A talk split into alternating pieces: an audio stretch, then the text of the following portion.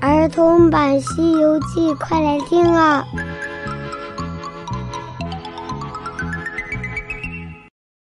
西游记》第二百零七集，悟空离开了。嗨，小朋友，我是永桥姐姐。我们接着来讲《西游记》的故事。上集讲到，那个杨老汉的儿子回到了家，他看到了三藏的白马。从父亲的嘴里得知是几个西天取经的和尚，他马上欢欢喜喜的跟自己的同伙说：“兄弟们，真是冤家路窄！白天把我们大王打死的那几个和尚，今天住到我家来了。现在我们就要去把这些秃驴给拿下，把他们一个一个的剁成肉酱，一则可以捞些钱财，二则……”为我们的大王报仇！强盗们听了之后深表赞同，于是磨枪的磨枪，磨刀的磨刀，准备对三藏师徒动手。这些话被杨老汉老两口听到了，他们老两口是非常善良的。他担心儿子真的会杀死和尚们，所以悄悄地来到后院，叫醒了唐僧师徒四人。圣僧啊，我那伤天害理的儿子回来了，知道你们在此借宿，想要杀了你们。我念你们远道而来，怕你们吃亏，所以喊醒你们，赶紧收拾了行李，我送你们从后门逃走吧。唐僧听了之后，吓得浑身发抖，磕头谢过了老者，便叫着八戒牵马，沙僧挑担，悟空拿了九环锡杖，跟随老汉从后门逃走了。那伙强盗吃饱喝足，磨快了刀枪，就折腾到了五更天。他们急匆匆的朝着后院走去。到处查看，却不见三藏师徒的踪影，忙点火到处寻找。看到后门开着，知道他们已经逃走了。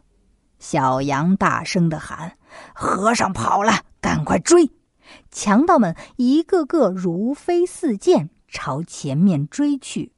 直到东方日出，才看到了三藏的背影。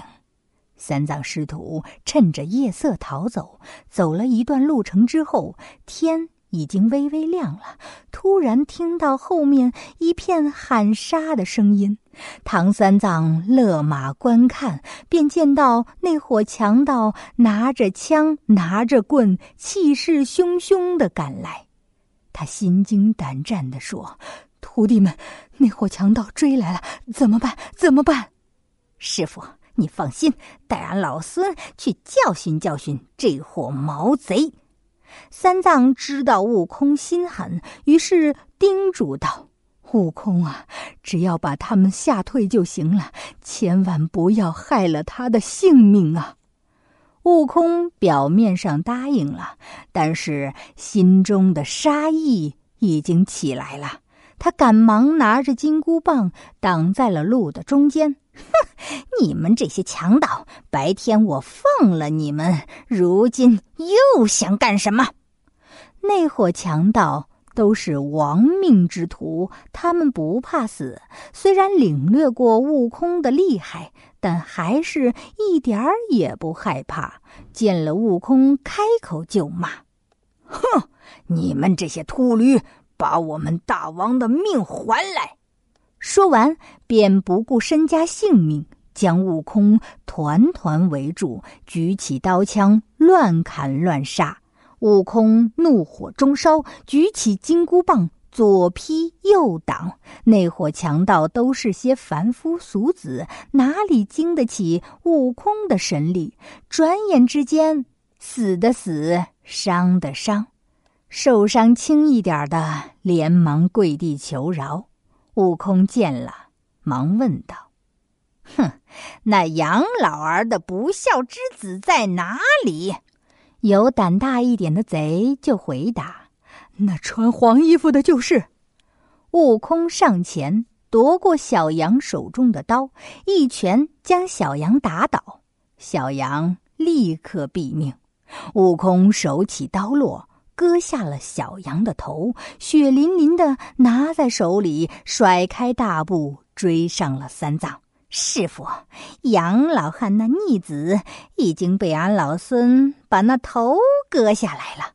三藏看到悟空手里举着个人头放在了自己的面前，他吓得一下子跌下马来，骂道：“你这猴头，吓死我！快快快扔了！”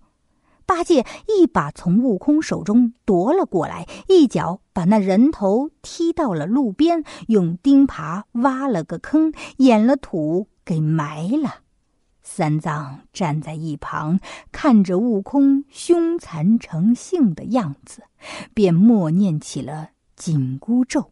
瞬间，悟空头痛的面红耳赤，眼胀头昏，躺在地上打滚，双手抱着头。师傅啊，不要念了啊，不要念了，有话好好说，好好说。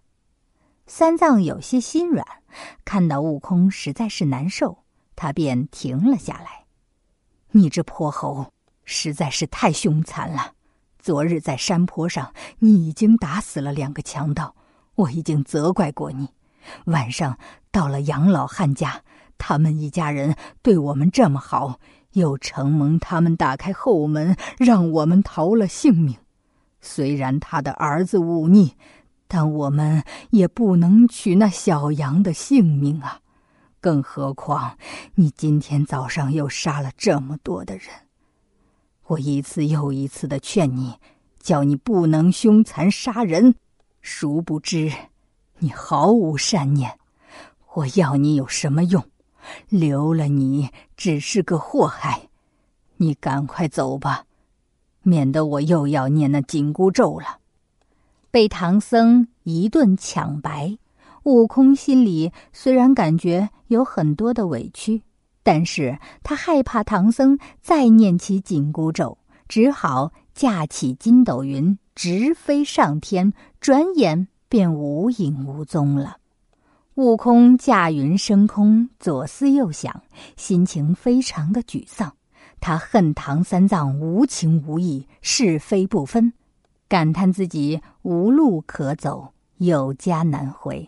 禁不住泪眼朦胧，想到今日自己落得如此境地，都是因为观音菩萨要他拜唐三藏为师，于是他便调转云头，奔向南海去了。悟空去找观音菩萨，会说些什么呢？接下来，悟空又将何去何从呢？我们下集接着讲。